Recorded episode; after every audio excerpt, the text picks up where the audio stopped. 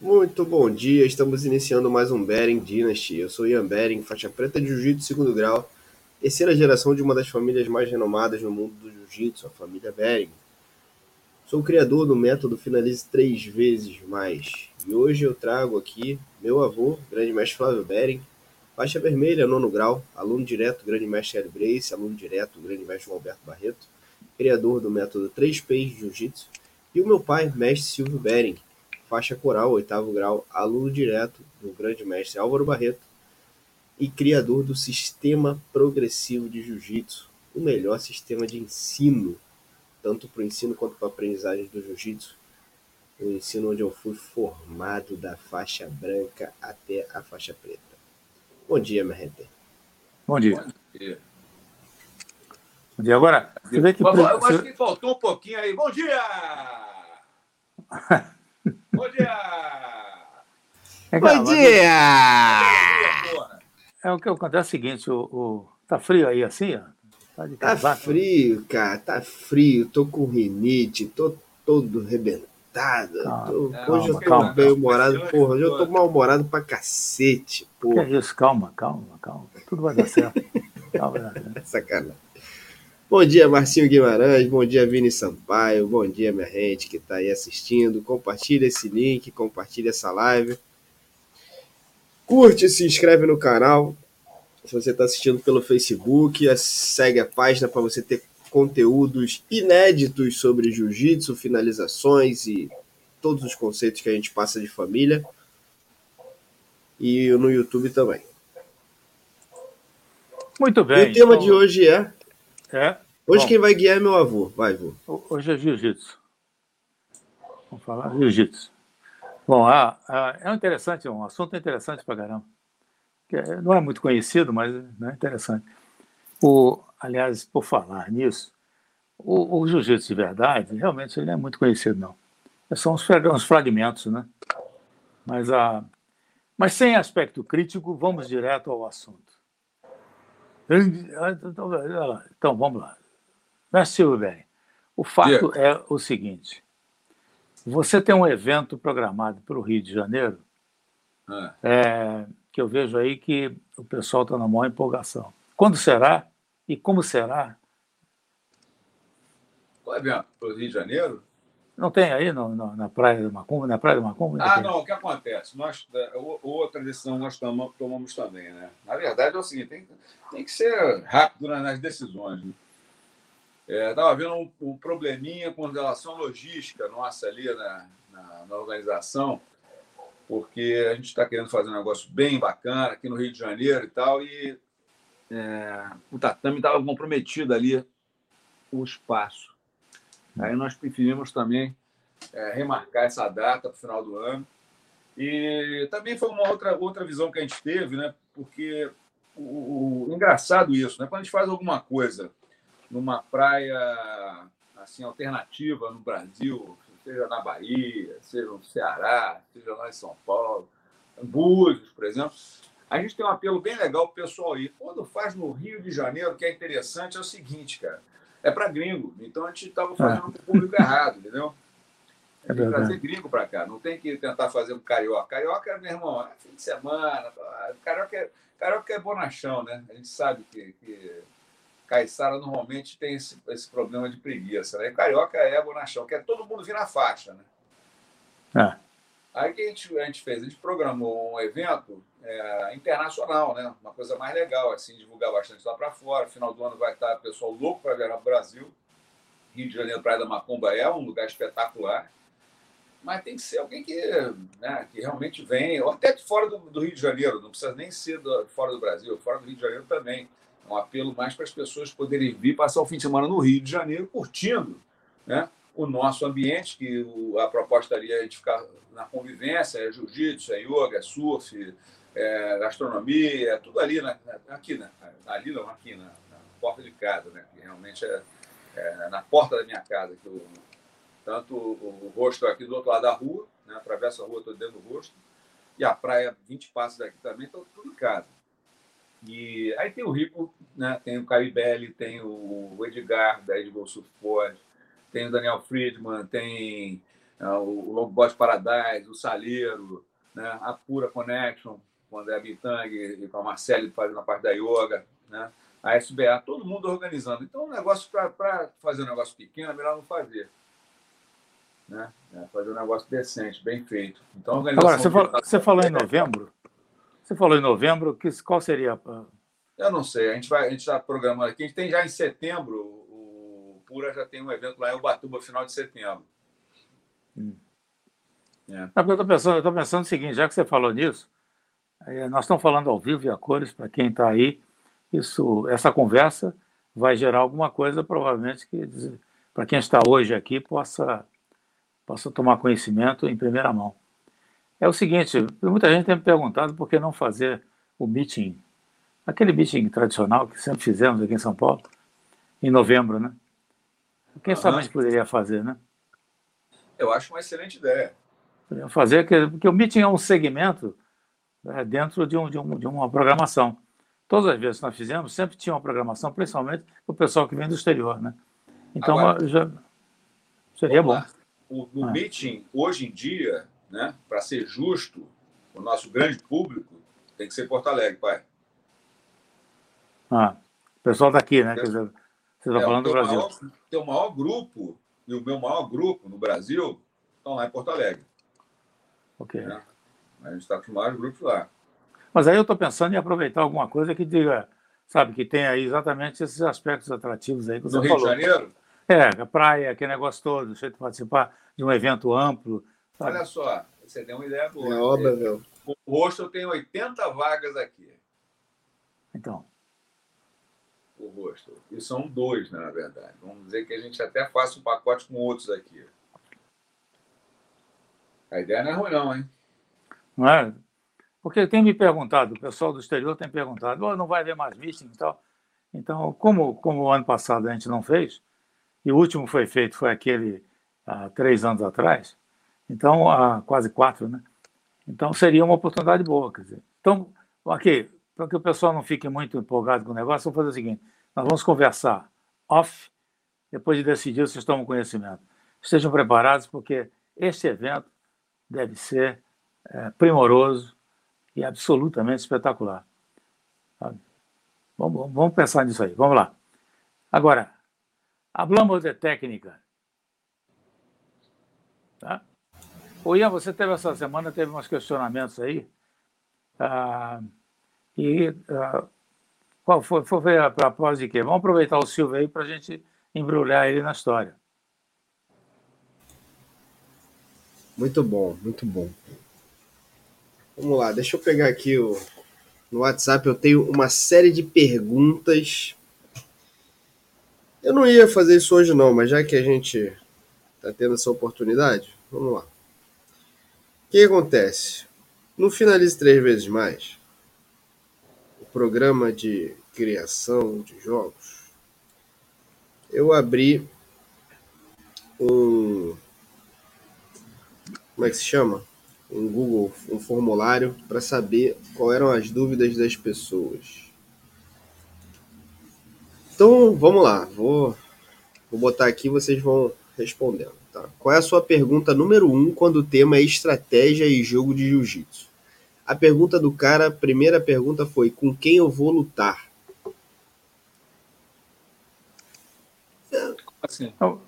Com quem eu vou lutar realmente influencia na opinião técnica de vocês, a construção da estrutura do plano de jogo? Então, então eu, tenho, eu tenho uma resposta direta com dois, dois, duas histórias pequenas. A primeira fui eu. Eu praticava judô com o Jorge Medi, e um dia ele disse para mim: Você, esse final de semana tem competição, você vai competir. E, ah, aliás, toda vez que eu fiz alguma coisa assim foi de surpresa. Eu nunca fui prevenido com muita antecedência. E deu certo, mas enfim. Então eu fui fazer uma competição de judô na, na Tijuca e ah, eu me recordo que eu ganhei todas as lutas e fui para a final. Quando chegou na final, eu não sabia quem era meu adversário e na realidade não me interessava. Na hora que eu ia entrar na área de luta, um sujeito da academia, nossa academia, vira para mim e diz o seguinte: cuidado que esse cara joga muito de ultimata de canhota. O que aconteceu? Ele me deu ultimata de canhota. Sabe?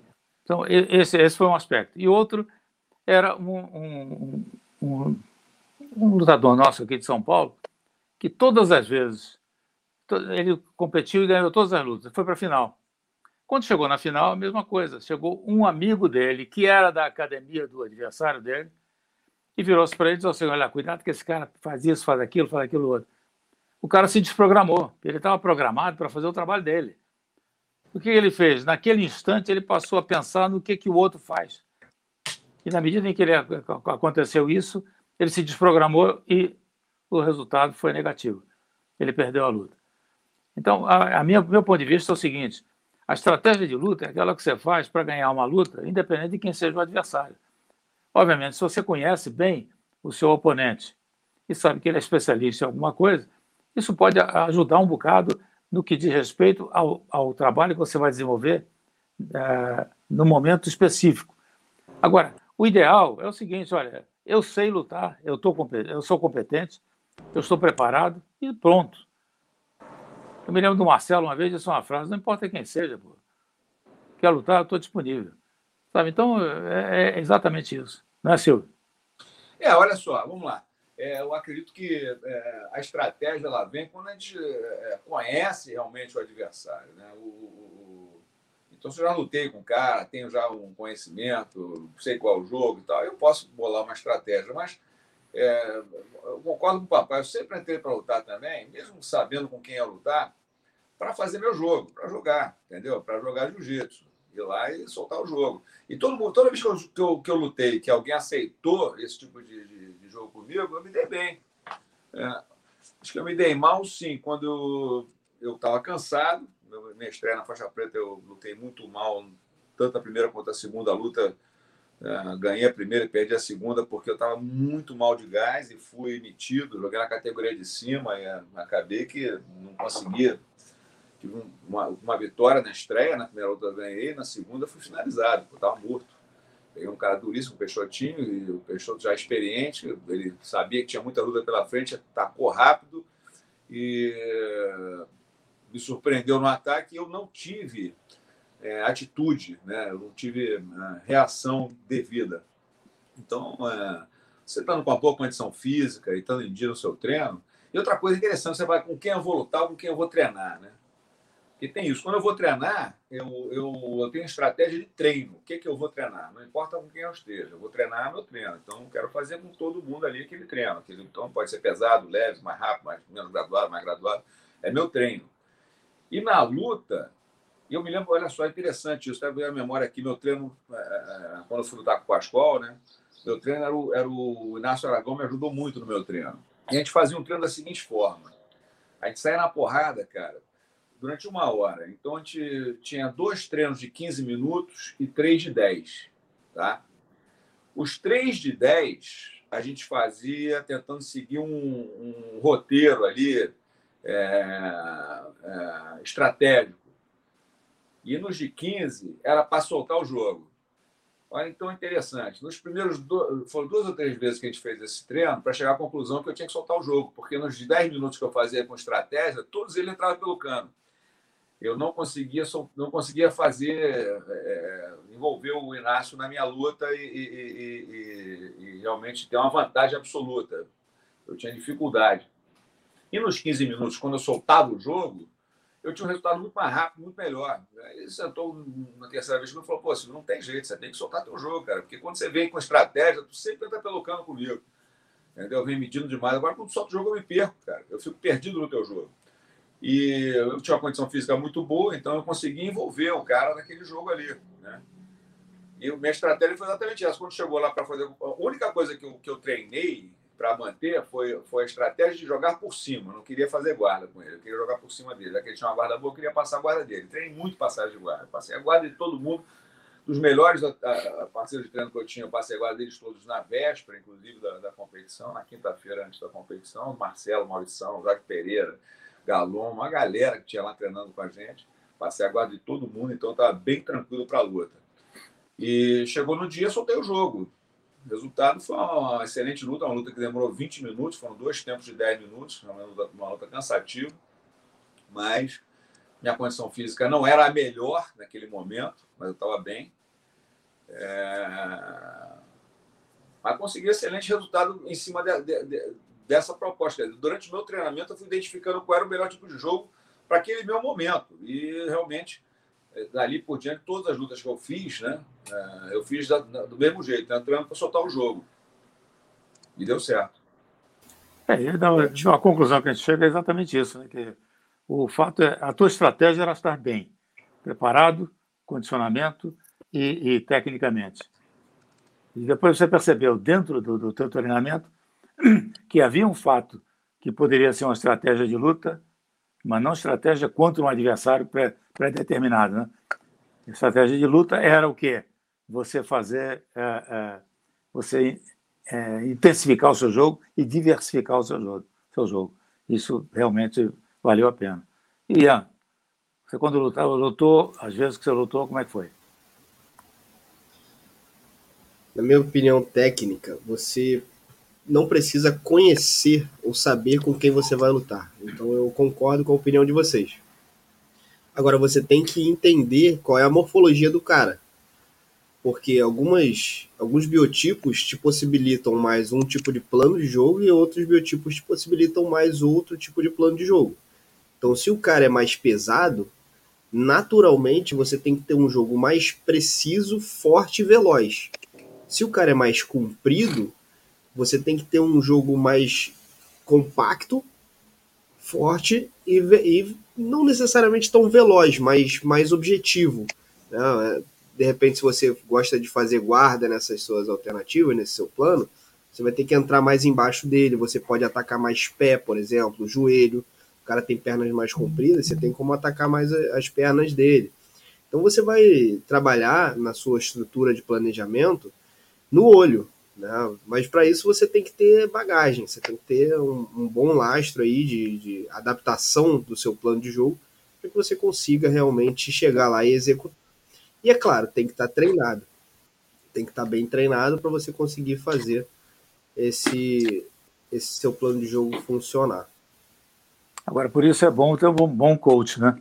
Além do bom professor para ensinar um bom trabalho técnico, mas um bom coach para que ele possa te preparar adequadamente para a competição. Dizer, eu estou falando hoje, principalmente hoje em dia, né, que a, a partir de um determinado momento, o lutador é profissional, quer dizer, ele, ele é um lutador. Dizer, fora qualquer outra coisa, ele é um lutador. Então, a, é necessário que você faça um, um trabalho e que tenha um bom coach para que ele possa te preparar adequadamente, em todos os sentidos, né? Então, acho que isso aí é fundamental. E é engraçado então, esse negócio de coach, né? Porque a gente sabe o quanto é importante alguém falar a coisa certa na, na hora certa, né?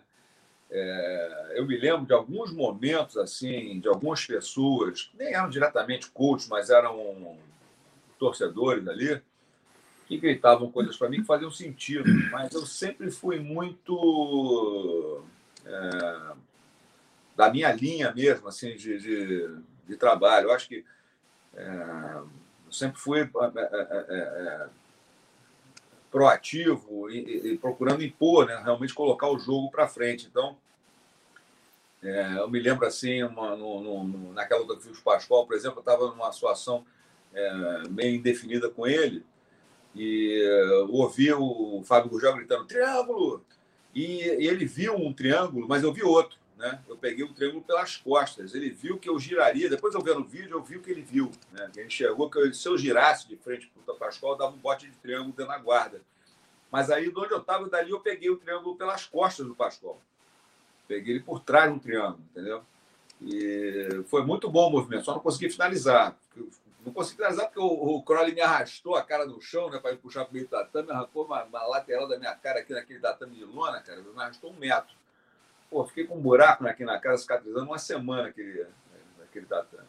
Mas não vou dizer que foi essa foi a razão de ter largado. Né? Largou porque eu estava frouxo, eu estava gastando energia o Pascoal estava resistente. Então acabei soltando ali para outro tipo de jogo. Larguei a finalização para poder é, continuar o jogo. Você sabe que coisa, você está falando isso curioso, a pessoa de fora. Eu, quando estava fazendo essa competição de judô, Teve uma hora em que eu fiz um wazari e, e fui para 100 quilos. Quando fui para 100 quilos, eu me esqueci que eu estava fazendo judô. E eu comecei a caçar o cara para pegar, para pegar. E o árbitro já tinha já tinha determinado o tempo do, do, do Saicumbi, né? Então, a, a, aí o que aconteceu foi o seguinte, eu, quem estava de fora era o Nando Costa, estava na, na, na, na, no Alambrado, né? Pega, pega ele na Kimura e tal. Rapaz, sabe, então nós dois do jiu-jitsu, imediatamente começamos a raciocinar como lutadores de jiu-jitsu quando a luta estava praticamente definida. Tanto que eu ganhei por, por, justamente pela imobilização, porque não deu tempo de pegar a Kimura. E aí, então, curioso, pois a pessoa de fora viu e, e, e, foi interessante, porque aquilo ali, na hora que ele falou, eu, eu visualizei o braço do cara e comecei a pegar o braço. Mas só que aí o árbitro interrompeu, já, já deu o, o ipom, está resolvido. Mas você vê a participação das pessoas, é curioso. O coach é aquele que fala o mínimo possível, né? Aliás, um bom lutador não precisa nem de coach, né? Ele, ele às vezes serve o cara para dar um flash num momento qualquer, mas você ficar falando insistentemente é chato pra caramba, né? É, na verdade, aquele negócio, quem, quem já foi é, meu atleta sabe que se eu gritar duas vezes a mesma coisa, não, não vai ter terceiro. Eu levanto e vou embora. Entendeu? Tá certo. Na arquibancada. Não, não, sou, não sou torcedor, né? Então, se eu chegar lá, levanta! E o cara não levanta. Né? Até é engraçado que depois a minha moção falando assim, saindo das alunas, ele falou, mestre, para, tudo bem que o senhor me dá bronca, mas não me xinga, não, mestre. levanta, filha da. Porra. Pra que, eu tenho que chamar duas? O senhor, o senhor, quando eu falo levanta, é que já está atrasado, né? Uhum.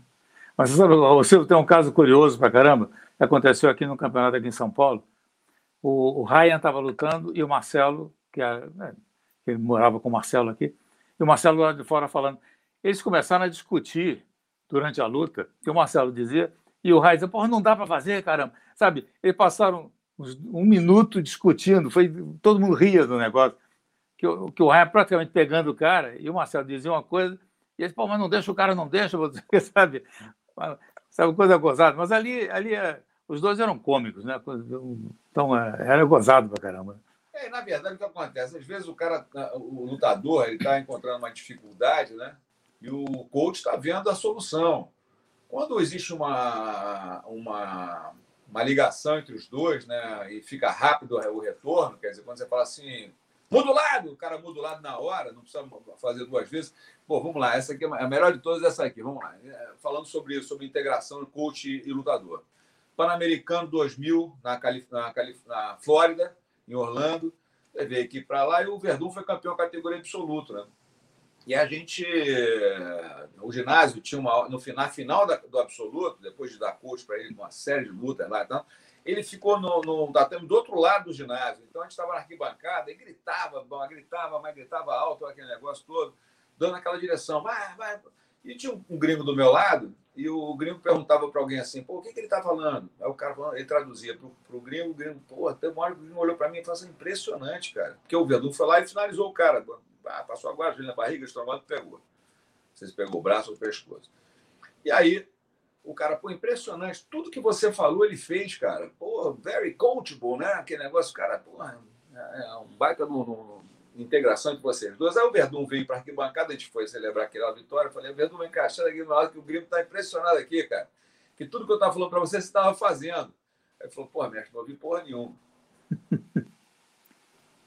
Então ele estava fazendo, seguindo aquela, aquela, aquele roteiro ali que eu estava cantando a pedra, porque era, isso o jogo, era o jogo, o estilo nosso e mais ou menos o estilo dele, que eu já estava sabendo que se ele tomasse aquela atitude e fosse naquela jogada ali, ele estaria na frente. Eu estou vendo o jogo, dele. Então, eu cantava o jogo, o jogo dele aqui de fora, gritando para ele, mas ele não ouvia nada. Então, ele foi fazendo o jogo dele, eu gritando aqui o jogo dele, mais ou menos narrando, né? Que na verdade eu achava que, tava, que eu estava orientando, eu estava narrando. E o gringo amarradão, ouvindo as, o, o negócio lá, falou: caramba, impressionante, como é que você consegue falar daquilo e faz lá na hora, né?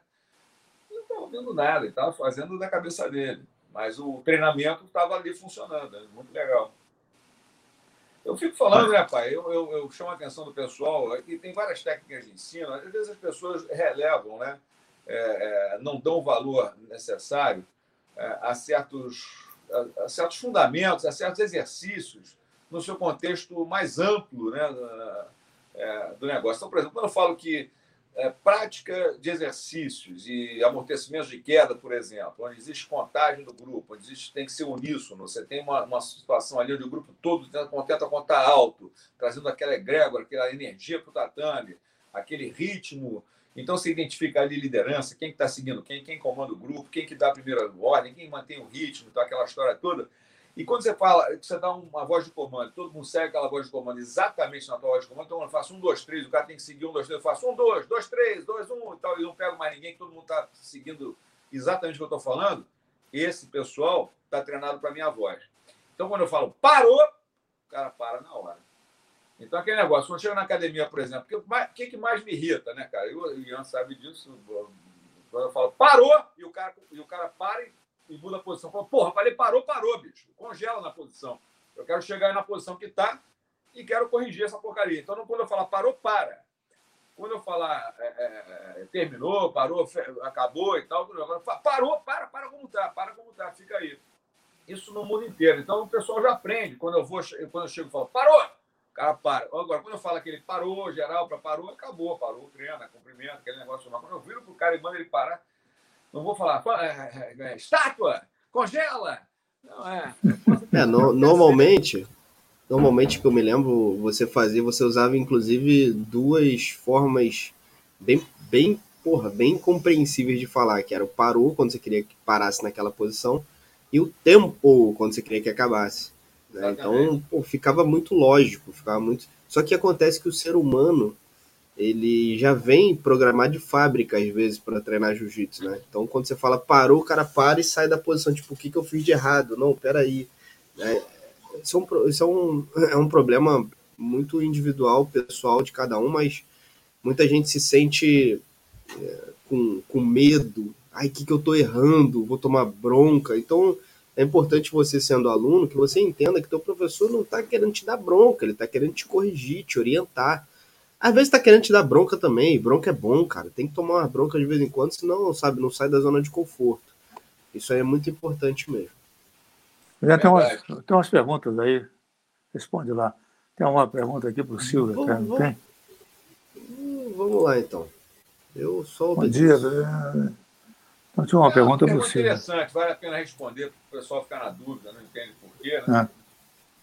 É. É, deixa na dúvida, pai, um pouco. Sabe, é não, bom. Não, mentira, mentira. Tô brincando. O papai pode responder Tô só debochando. Né? É, qual é a, com relação ao tempo mínimo? Depois eu respondo aqui o tempo, Pô, o tempo mínimo é o tempo de cada um, né, vô? Do que? Para graduação? É, é, você até chegar na faixa preta existe, existe um regulamento aí, e, mas eu acredito que isso deva ser é, resultado exatamente da, da, do critério do professor. Antigamente eu, eu, fazia, eu, tinha uma, eu montei uma tabela em que, por exemplo, o sujeito que vem treinar duas vezes por semana, ele vai se graduar, por exemplo, uh, junto com o sujeito que frequenta todos os dias a academia, sabe? Então esse, esse é um aspecto. Agora é a taxa de aproveitamento. Às vezes o sujeito vem duas vezes por semana e tem um aproveitamento excelente. Aquele que treina todo dia, o aproveitamento dele não é o mesmo. Mas é, é, é, o que você tem que avaliar é exatamente a questão do, do, do, do, do conteúdo, né? Dizer, principalmente quando você está avaliando o sujeito para ser faixa preta. Então, esse sim tem uma necessidade mais. Agora, o faixa preta, que é treina, compete, participa, é uma coisa. O faixa preta que vem para a academia e faz um seu, seu treininho duas vezes por semana, você não pode dar a ele a mesma, a mesma, a mesma interpretação que você dá para um camarada que está lá todos os dias, dedicando-se e até auxiliando no ensino, o outro vem só para treinar. Então, eu acho que, por exemplo, o sujeito faixa preta que chega no sexto grau, para é, ele, em princípio, ele é o fim da linha.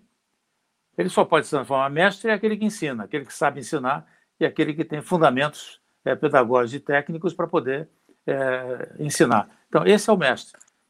Até, até o sexto grau é razoável, só que eu acho que a partir do sexto grau deveria ser aquele que dedicou-se o tempo integral para o ensino e para o desenvolvimento da, da, da, de alunos e tudo mais. Então, tinha uma, eu tinha uma tabela em que eu estabeleci uma série de, de, de ordens. Uma delas era quantas vezes você, você é, quantas, quantas pessoas você ensina, quanto, que, que tipo de pessoa é essa, se é criança, se é adulto, sabe? Se você, que tipo de programa você desenvolve, qual é a sua linha pedagógica, fatores como esse para poder analisar o sujeito, porque senão ele não é professor. Ele foi um, um, um praticante até o sexto grau. Então, quando chega no sétimo grau, que já é um mestre, para, para intitular-se mestre, ele tem que ter lastro de, de, de, professor, sabe? Então, ele, ele era um praticante faixa preta, de repente ele se transforma no mestre, aí eu acho que não, não é correto. Agora, a pergunta do Silvio, do Silvio Elias é o seguinte, ele não usa vermelha e branca, e é o oitavo grau. Vamos lá, porque é o seguinte, eu fui graduado vermelho e preta sétimo grau em 2008, tá? É, e muita honra, muito respeito, lógico, uma tremenda pressão, né? ainda ali um pouco antes do tempo, mas reconhecido pelos grandes mestres, pelos três, né? pelo meu pai, pelo grande mestre Roberto Barreto, grande mestre Aldo Barreto, era incontestável é, aquela graduação ali. Então, ótimo. Quando chegou 2015, que completou sete anos de, de sétimo grau, estava na hora da graduação para oitavo grau. Isso com sete anos ali de, de, faixa vermelha e preta. E eu recebi a faixa vermelha e branca do mestre Álvaro Barreto. Né? Ele me graduou a faixa vermelha e branca. E eu fiquei um ano com aquela faixa me incomodando, porque é, aquela faixa é uma faixa que foi instituída pela IBJJF. Não é uma faixa tradicional da graduação do grande mestre Hélio Grace, que a gente sempre seguiu. Né? A IBJJF, a partir de uma, uma proposta lá que, lógico, tem, tem o seu valor e tem as suas razões, adotou uma faixa que é uma faixa é, é, interessante, não é uma faixa ruim, mas não, eu não era reconhecido pela IBJJF, nunca fui.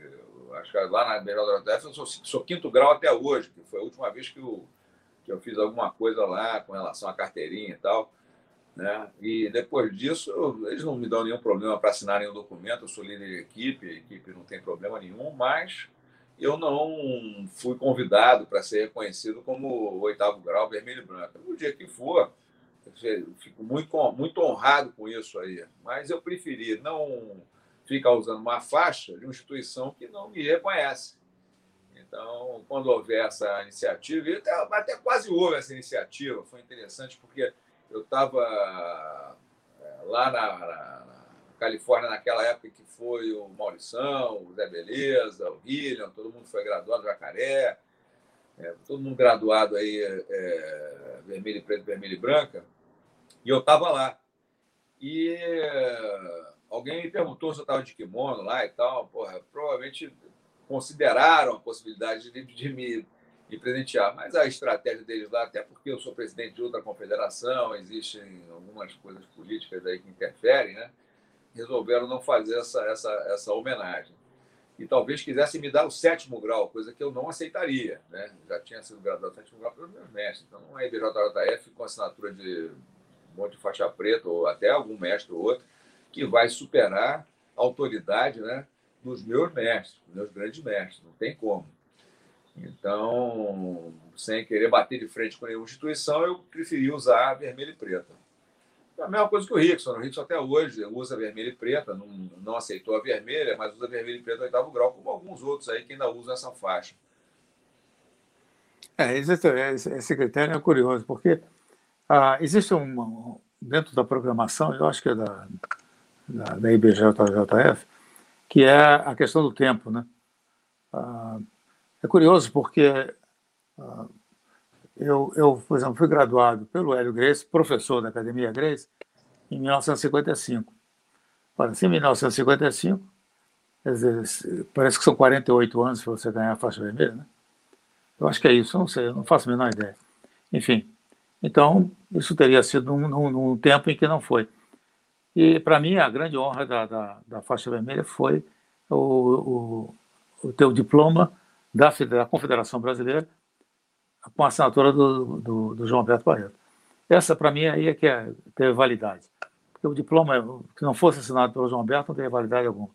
Eu me recordo uma vez, até falei com, com o João Alberto, o João, vou fazer o seguinte, vou, eu queria que você, você e o Hélio me fizessem um teste, para fazer uma avaliação. Aí, aí ele falou, pá, que teste? Eu digo, eu quero fazer um teste. Aí ele parece que falou com Hélio também, disse, pá, eu falo para procurar a turma dele. Bobagem, pô. Fazer teste com um cara que está comigo desde que tem 10 anos de idade, fazer teste. Enfim, mas a, a, eu queria fazer o teste porque eu achava, achava que era bacana, até para poder fazer uma avaliação, né? Como é que, como é que eu, como é que, do ponto de vista deles, como é que eu estava.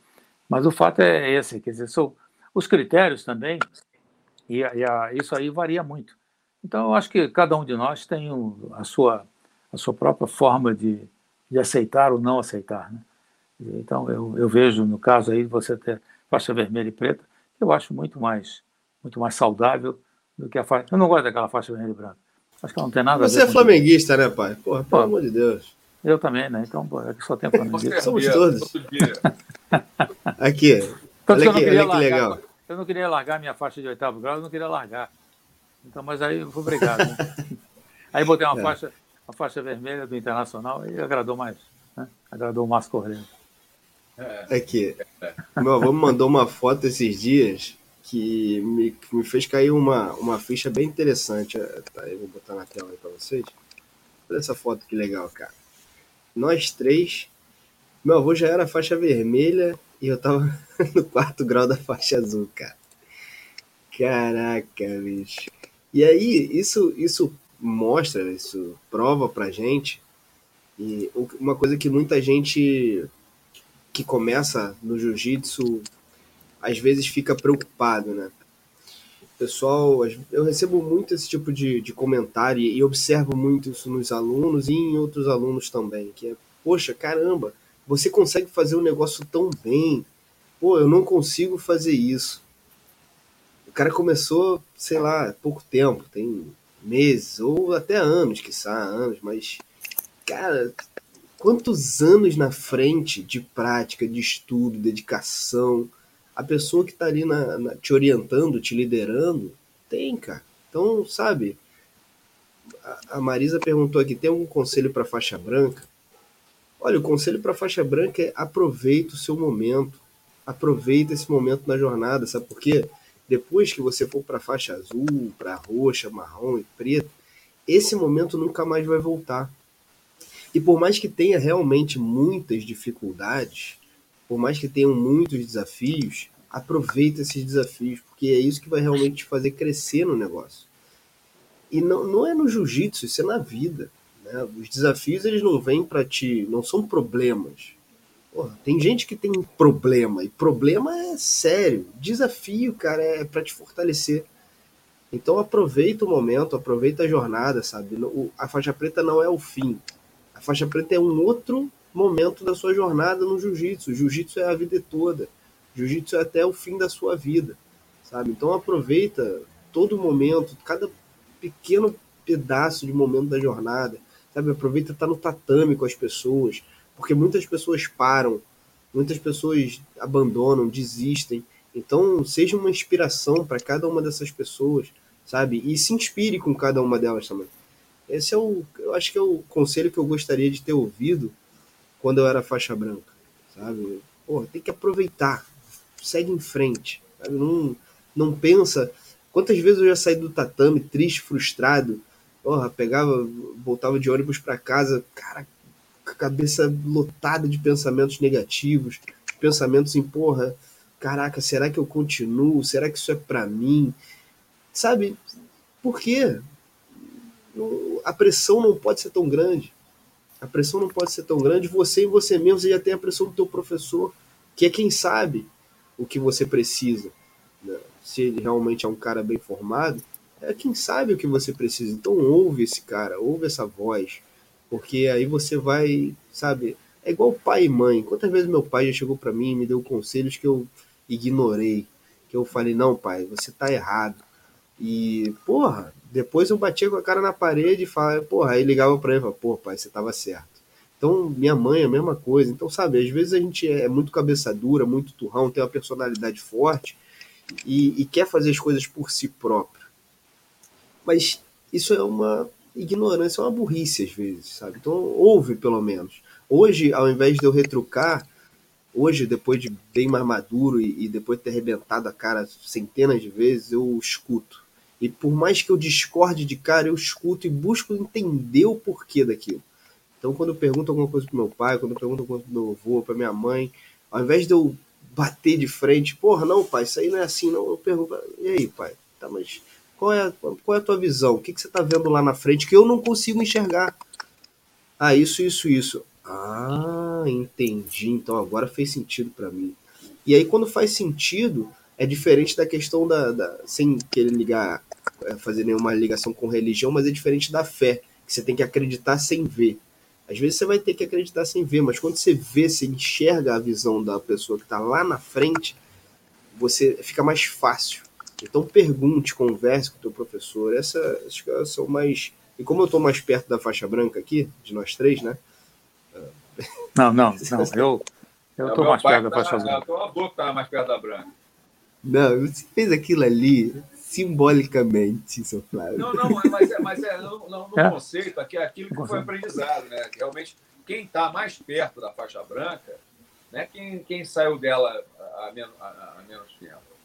É quem se afastou muito dela. Porque o que acontece? Essa capacidade de compreensão do todo, né, cara? De você entender o óbvio da história toda, e aí você realmente entende o que, que é. Porque se todo mundo. E esse é um bom barato, né, cara? Vai ficando mais velho, você vai vendo que, porra, mas se eu tivesse essa cabeça quando era mais jovem, eu seria um chato, porra. Entendeu? Então, na verdade, né, não posso pensar que eu jovem com a cabeça que eu tenho hoje. Pô. Não ia, ninguém ia me aguentar. Né? né? Você não teria nem nascido. Pô. Mulher ia correr de mim falar: esse cara é chato, velho. Mas, na verdade, é o seguinte: a maturidade, né, e, a, e é legal, é que te abre a mente para o aprendizado cada vez mais.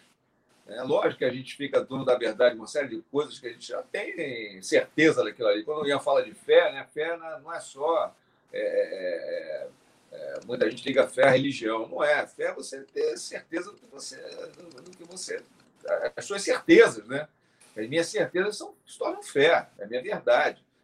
Então, é lógico que eu estou aí sempre aberto à, refutação, ao contexto, né?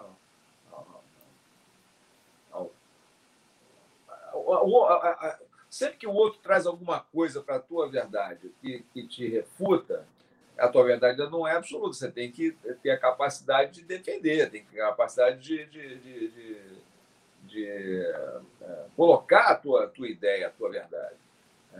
Então é importante que a gente desenvolva essa habilidade. Acho que quando ele vai ficando mais velho, você vai desenvolvendo realmente essa capacidade de defender a tua verdade melhor, né?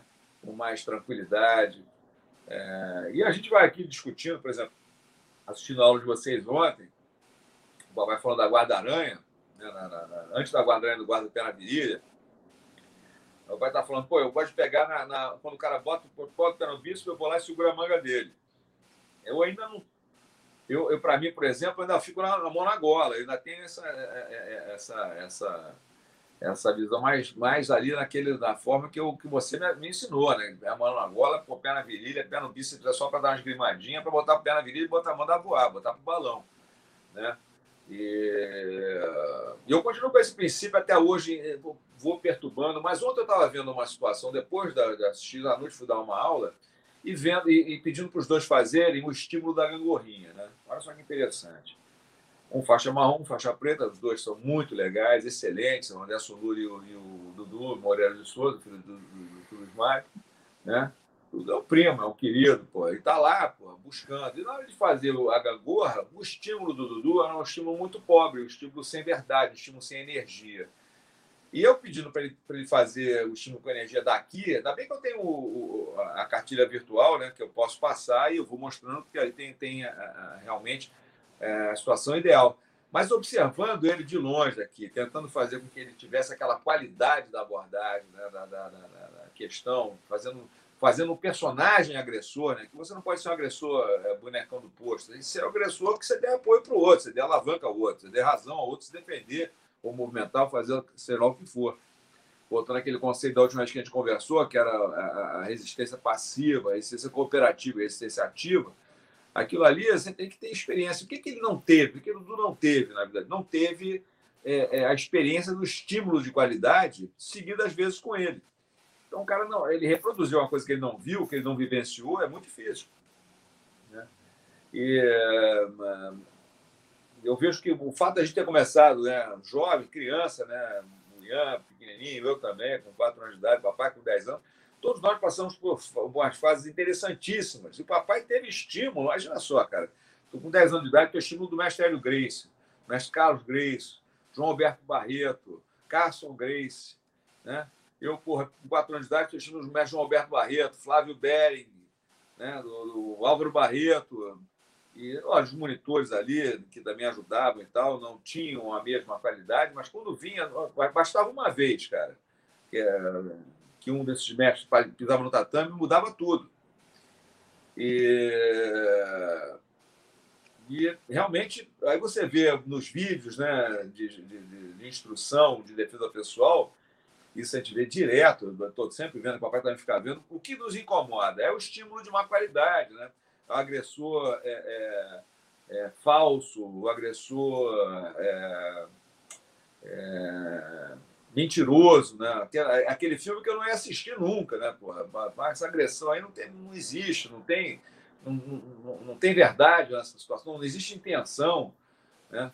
E isso tudo é muito complicado, né? Porque na hora que a gente vai botar o, o kimono para rolar e fazer o rola, e aí, pô, mas o que acontece? E não rola, qual é a diferença? O rola é a mesma coisa, só que você não é personagem nenhum, você é você mesmo. Só sou um personagem quando estou treinando com alguém que eu quero treinar aquela pessoa. Eu sou, aí eu sou, eu tenho, eu tenho que fazer algum tipo de, de jogo específico, diferente, é, criando situações. Quando a gente rola numa, um, num treino de competição, isso aí sempre foi muito legal. Né? Eu pego um, um cara para treinar com outro que vai competir, ou vai lutar, MMA, ou seja, jiu-jitsu esportivo, sei lá o que for. E estou treinando esse cara. Eu pego alguém para fazer o papel do, do outro. Né? Esse cara que está fazendo o papel do outro é o que mais melhora na sua, na sua visão de jogo. O outro vai no específico, ele está treinando, tá treinando o que ele tem que fazer. E eu pego um cara para fazer o, o, o, né, o, o papel do outro, criando situações que poderiam complicar. Então, eu, vou, eu, eu quando eu boto um cara para treinar para uma competição, pego um outro fico de coach do outro. Vai por ali, vai por aqui, vai por aqui, vai por ali, testando, para ver se eu consigo acertar, a partir, a partir dos estímulos, as respostas mais rápidas do outro. Né? Então, é, é, é... Não sei, acho que eu não sei se eu compliquei aqui, mas é mais ou menos isso aí, a visão que eu tenho assim, em termos de, de, de aproveitar o tatame, né? Não, você não complicou. Acontece o seguinte, é que tinha tanto outro.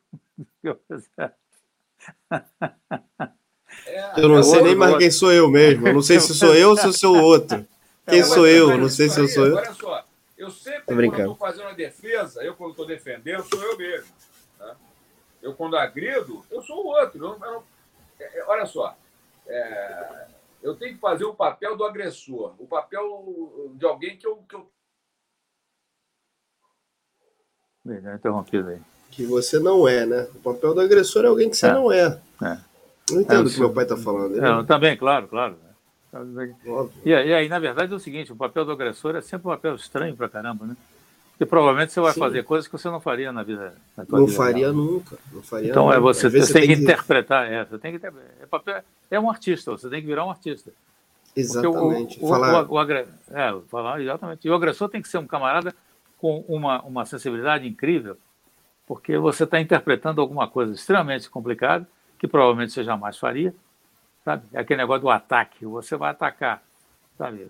Como é que você faz, como é que é, sabe? Principalmente quando você está tratando com arma e tal. Aliás, eu tenho visto cada coisa de arma na, na internet, que barbaridade, meu Deus do céu. Sabe, são criminosos esses camaradas, viu? ensinando coisas é, que vai matar, vai morrer gente aí, pensando que é possível fazer aquilo. Mas enfim. É.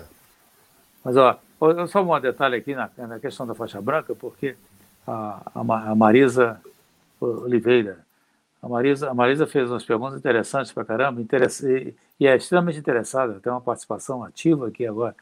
Fico muito satisfeito com isso. Eu acho que, sabe, a pessoa que, que visualiza e começa a enxergar e, né, quais são as perspectivas que ela tem praticando o jiu-jitsu, isso é fundamental. Mas a questão da faixa branca é o seguinte: a cor da faixa é irrelevante.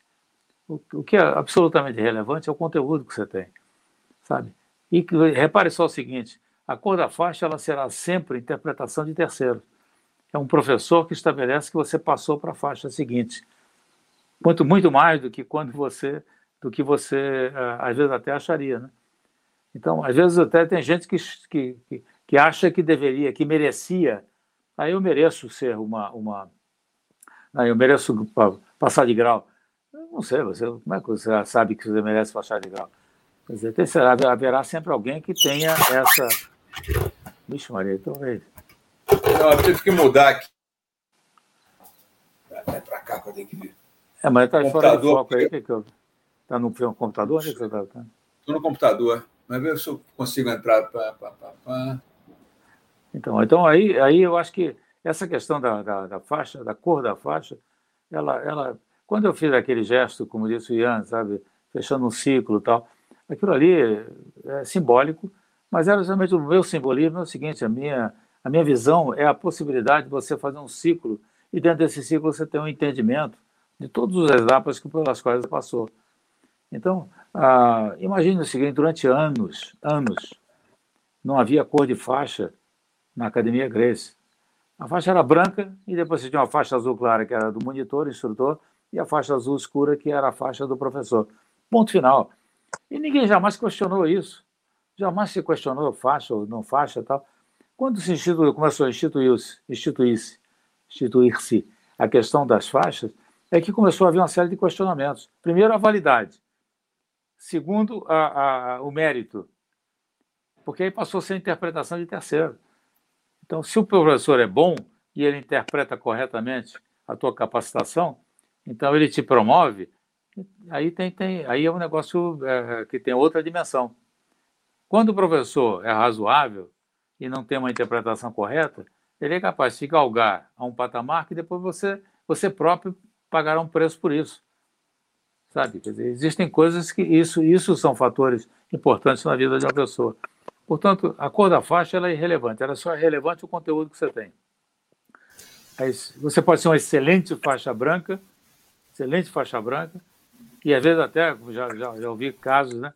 Pô, faixa branca passou o carro no faixa azul, faixa roxa. O cara, então, é muito bom, mas não é por isso que ele deve ser faixa azul. Ele tem um processo de maturidade, de amadurecimento, que tem que ser cumprido para que ele possa ter substância. Não é simplesmente passar o carro. Isso pode ser momentâneo e pode ser resultado, às vezes, de alguns fatores que não de conteúdo. É verdade. E, inclusive, porque quando você está. É que o jiu-jitsu é diferente de, por exemplo. O jiu-jitsu é como se fosse uma universidade. Você não se forma no jiu-jitsu simplesmente com o objetivo de atropelar alguém. Você se forma no jiu-jitsu para ser um multiplicador e natural. Ah, mas eu não quero trabalhar, não quero ser professor de jiu-jitsu, mas ninguém está falando que você tem que trabalhar e ser professor de jiu-jitsu. Quando você pega uma pessoa que não sabe fazer aquilo que você sabe e ensina para ela, você está fazendo exatamente esse papel que eu estou falando agora de multiplicador. Por isso que o conhecimento é muito mais importante. Você tem que valorizar mil vezes mais o conhecimento do que conseguir realmente atropelar alguém. Atropelar alguém, cara, é a parte mais fácil, se você quer saber. É só você treinar, repetir, treinar, repetir, treinar, repetir. Você vai atropelar um monte de gente. Agora, conhecer, saber explicar o porquê. Ontem eu estava falando com um aluno meu, o Léo, sobre dar aula presencial e dar aula online.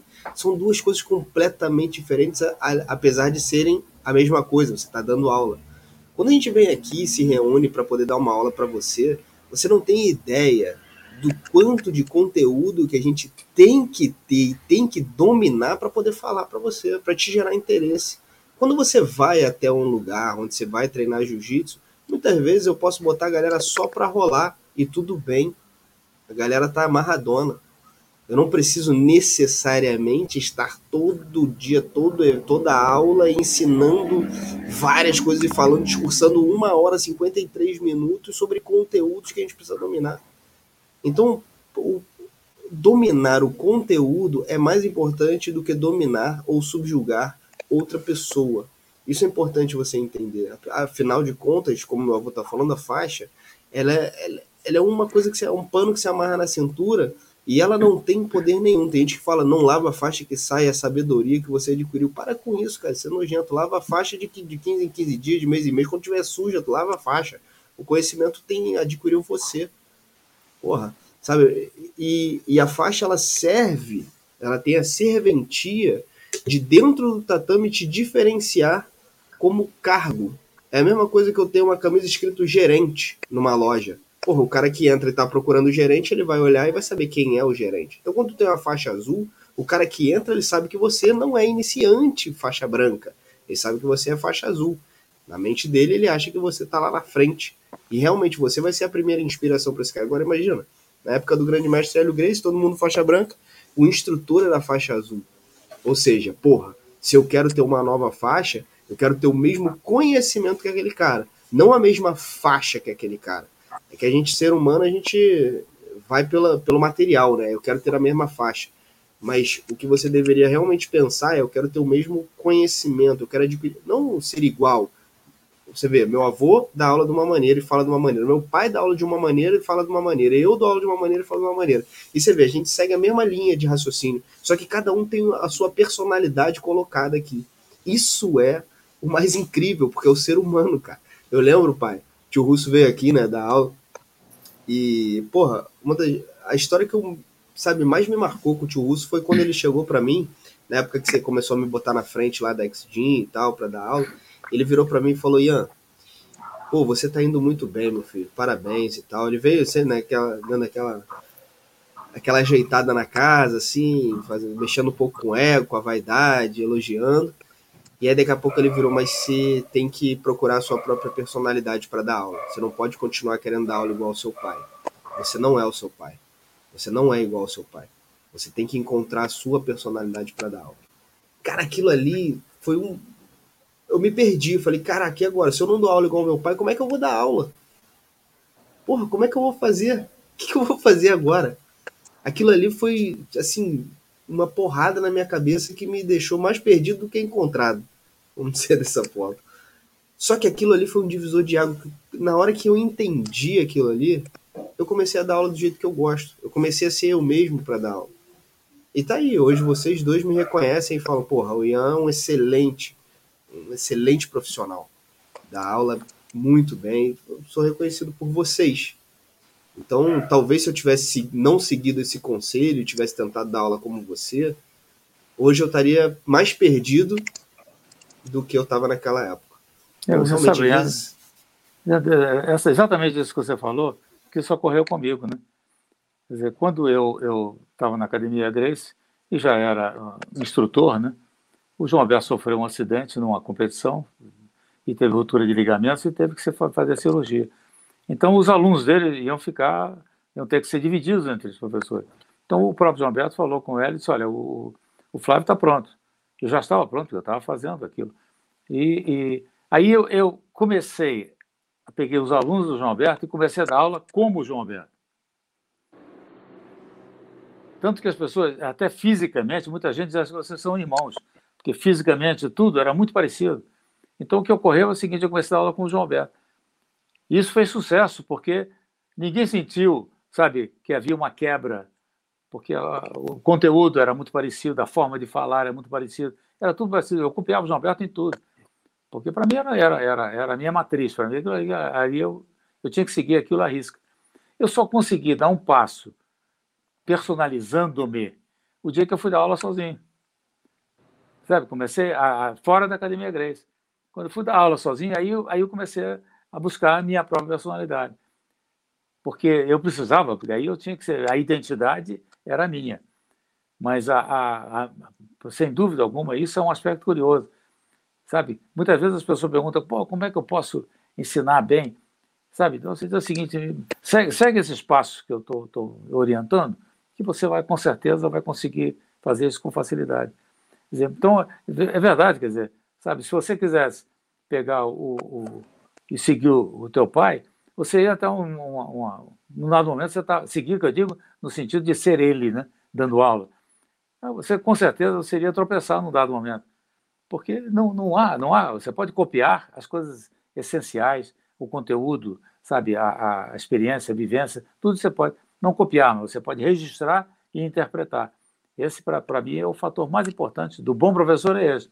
É aquele professor que consegue assimilar, sabe, ele consegue digerir e consegue interpretar e dar um passo adiante, personalizando aquilo que ele aprendeu.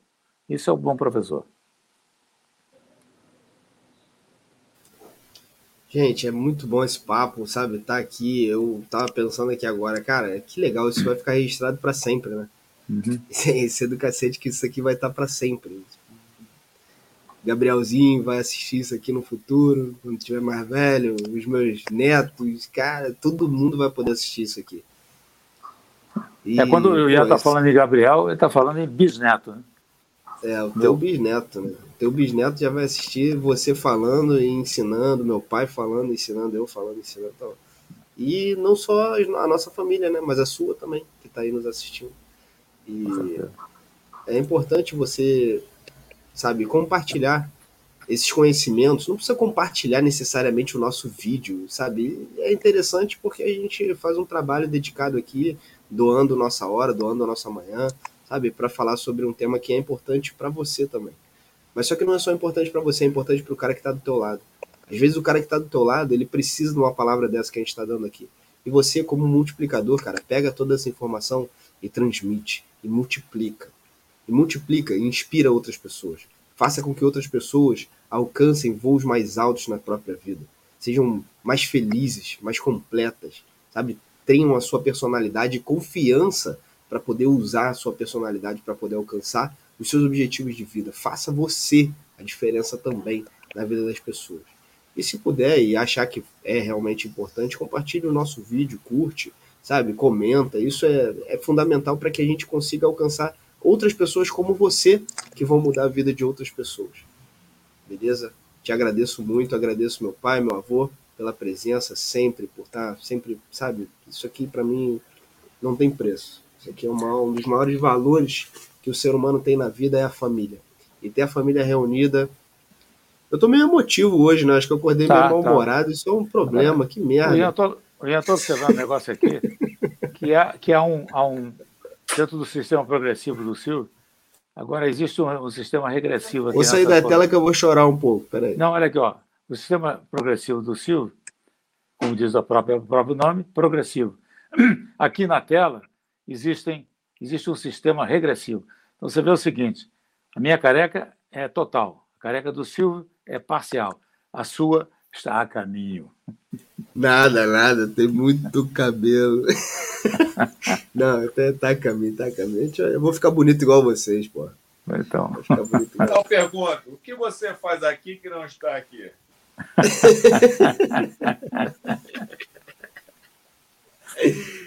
Ah, muito bom, muito bom, muito bom. Gente, muito obrigado por mais uma sexta-feira.